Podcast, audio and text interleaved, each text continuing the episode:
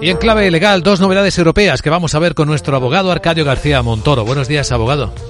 Buenos días, Luis Vicente. ¿De qué hablamos? Pues en primer lugar de esa sentencia del Tribunal de Justicia de Luxemburgo que resuelve las preguntas de nuestro Tribunal Supremo en relación con la orden de detención europea que discutió la autoridad belga en el caso de los fugados por las causas del denominado procés.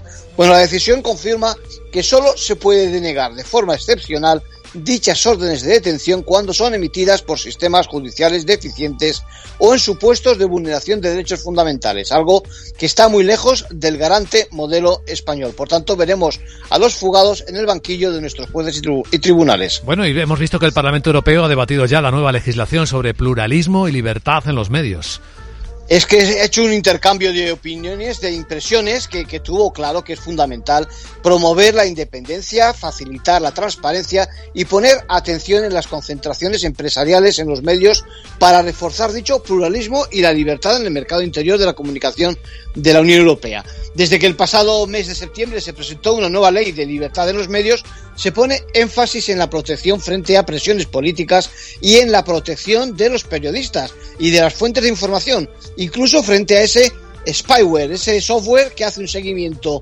oculto, en secreto, de la información que tenemos en nuestros ordenadores. En conclusión.